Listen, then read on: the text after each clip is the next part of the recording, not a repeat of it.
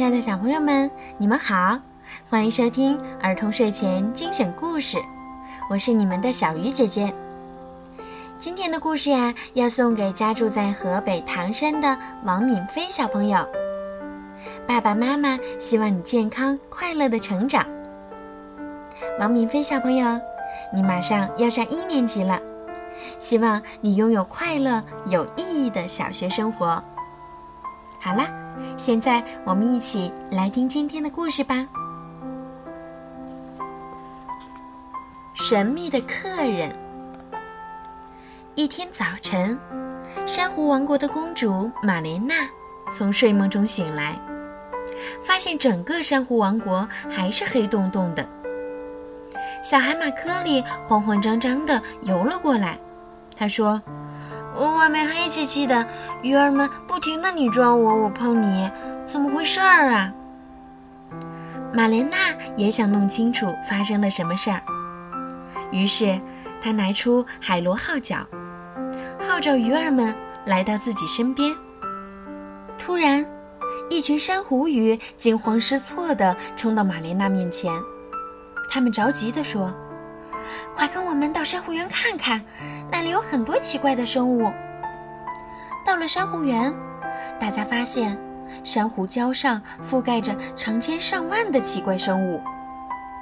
玛莲娜一游进那些生物，它们就把尾巴翘起来，喷射出一股股黑色的墨汁儿。原来它们是喷墨鱼。接着。从一丛珊瑚礁后面游出来一个小小的美人鱼，原来它是珊瑚卫士，喷墨鱼是它的助手。喷墨鱼喷墨汁是为了保护珊瑚礁石，因为捕鱼水怪来了，他们拿着大网在大海里巡游，捕捉美丽的小鱼，还要吃掉珊瑚。我们尽力想要把珊瑚掩护好。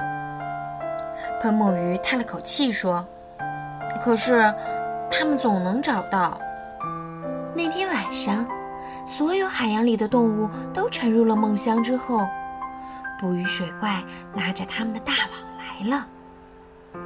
珊瑚卫士阿佐拉一下子惊醒了，他看到捕鱼水怪就在不远处，他们的渔网里鼓鼓的，早已塞满了鱼儿。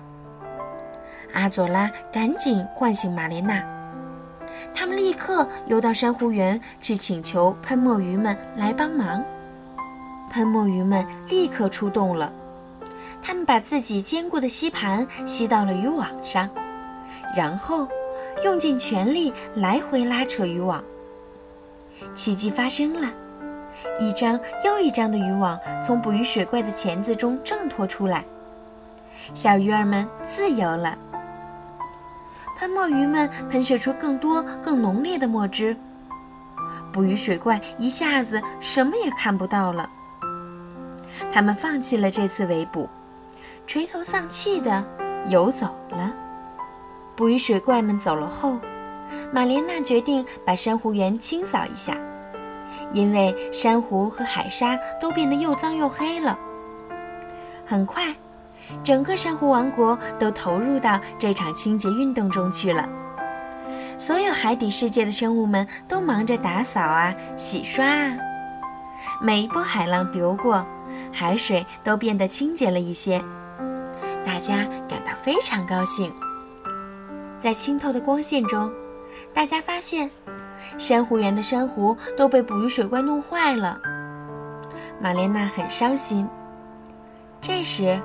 阿索拉递给玛莲娜一个小袋子，里面装的是珊瑚沙，它们能帮助珊瑚重新成长。